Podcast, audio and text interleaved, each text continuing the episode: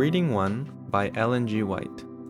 The Father of our Lord Jesus Christ, of whom the whole family in heaven and earth is named.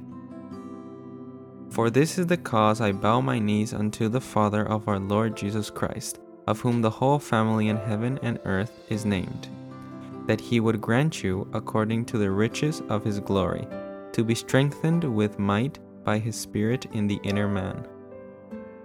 He declares, All power is given unto me in heaven and in earth. The unlimited power it is our privilege to claim.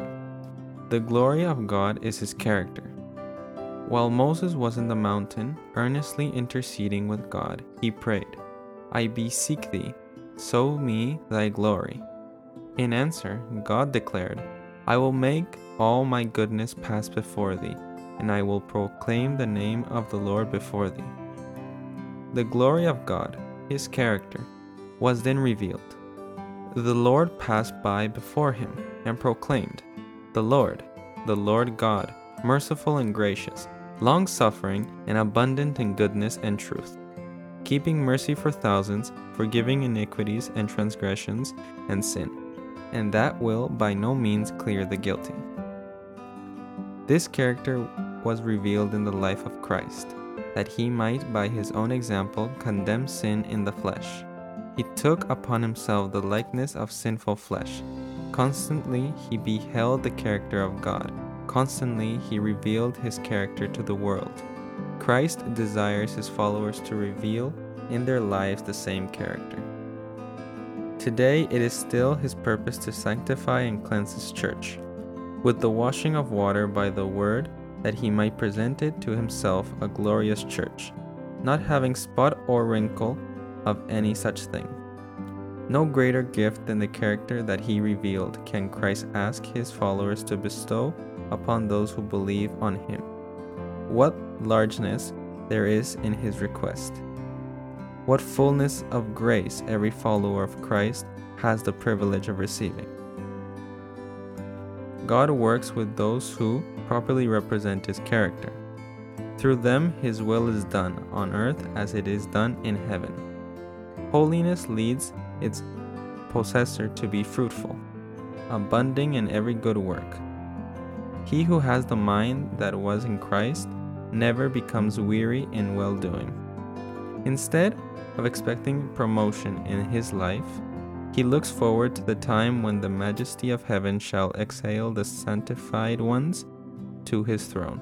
Oh, that we might fully appreciate the honor Christ confers upon us by wearing his yoke and learning of him. We become like him in aspiration, in meekness and loneliness in fragrance of character, and unite with him in ascribing praise and honor and glory to God as supreme. The spiritual strength here spoken of is something that we may each obtain. But how shall we get it? Perhaps we are in darkness, feeling weak and discouraged, and that God does not love us. If so, we are not to give way to feelings. Feelings has nothing whatever to do with the matter. We are to take the word of God as it reads, the words of Christ as he has spoken them. Hear these words of our Saviour Whosoever heareth these sayings of mine, and doeth them, I will liken him unto a wise man, which built his house upon a rock. And the rain descended, and the floods came, and the wind blew, and beat upon that house. And it fell not, for it was founded upon a rock. It is the privilege for every one of us to build upon the eternal rock. Then we shall not dishonor God, nor by our words and actions scatter away from Christ. When you have thrown yourself unto the mercy of God and taking Him at His word, and yet the enemy comes and suggests your faults and failings, and tells you that you are no better than before, you sought the Lord, you can point to Jesus and repeat His promises and tell what he has done for you. The apostle continues, that Christ may dwell in your hearts by faith, that ye being rooted and grounded in love may be able to comprehend with all saints what is the breadth and length and depth and height, to know the love of Christ, which passeth knowledge, that ye might be filled with all the fullness of God. While this divine fullness has been placed within our reach, how easily we are satisfied. We have accustomed ourselves to think that it is enough to have a knowledge of the truth without its satisfying power. Just a little sip of the fountain of life queers our thirst. We do not come again and again to drink. But this is not in accordance with the mind of God. Our soul should be continuously athirst for the water of life. Our heart should ever go out after Christ, longing for communion with Him. It is hungering and thirsting after righteousness that will bring us the full measure of His grace. Enoch walked with God, but how did he gain this sweet intimacy? He was by having thoughts of God continually before him. As he went out and as he came in, his meditations were upon the goodness, the perfection, and the loveliness of the divine character. And as he was thus engaged, he became changed in the glorious image of his Lord. For it is by beholding that he became changed. In the church, officers are appointed as co workers with God for the edification of the body of Christ. Mothers and fathers who are doers of the Word of God are a part of the body of Christ. They nurture and admonish their children in accordance with God's Word, raising up a little army to stand under Christ's banner. They are God's witnesses, showing to the world that they are under the guidance of the Holy Spirit. Christ is their pattern, and they educate their children to know God. In the prayer, Christ offered in behalf of his disciples just before his betrayal and crucifixion, he said, This is life eternal, that they may know thee, the only true God, and Jesus Christ, whom thou hast sent. Should not every family on earth be a symbol of the family in heaven? In each household, should there not be heard songs and praise and thanksgiving?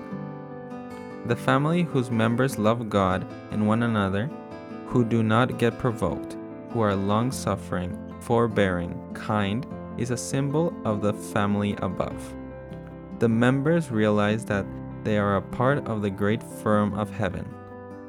They are taught by the laws of mutual dependence to rely upon the great head of the church.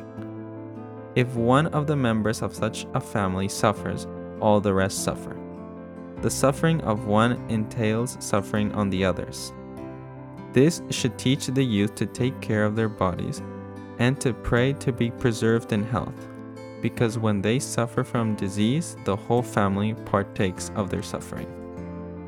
Those men and women who are determined to serve God will seek to govern their families so that they may correctly represent the religion of Christ. The children will be taught to be tidy and useful, to share the burdens of the home, not allowing the parents to bear any which they can carry. Thus, the lot of mother and father is made much easier. The whole family shares the blessing of the helpfulness of its members. Why do not parents come to Jesus just as they are, asking for his forgiving grace and healing power? Why do not parents come to Jesus just as they are, asking for his forgiving grace and healing power? Why do they not plead to be endowed with capabilities that will enable them to rule their household aright? God is robbed when men and women do not connect with Him in such a way that mind, soul, and strength may be controlled by the Holy Spirit. The family of God here below should cooperate in the most perfect harmony with God's appointed agents in the works of molding the human character after the divine similitude. The price paid for our redemption, the infinite sacrifice of our Heavenly Father in giving His Son to die for us, should give us exhaled conceptions of what we may become through Christ. As the inspired Apostle John beheld the height, the depth, the breadth of the Father's love towards the perishing race, he was filled with adoration and reverence and failing to find suitable language in which to express the greatness and tenderness of his love. He called upon the world to behold it. Behold, what manner of love the Father has bestowed upon us, that we should be called the sons of God. 1 John 3, verse 1. What a value this place upon man. Through transgression, the sons of man become subject of Satan. Through faith in the atoning sacrifice of Christ, the sons of Adam will become the sons of God. By assuming human nature, Christ elevates humanity. Fallen men are placed where, through connection with Christ, they may indeed become worthy of the name sons of God. Such love is without parallel.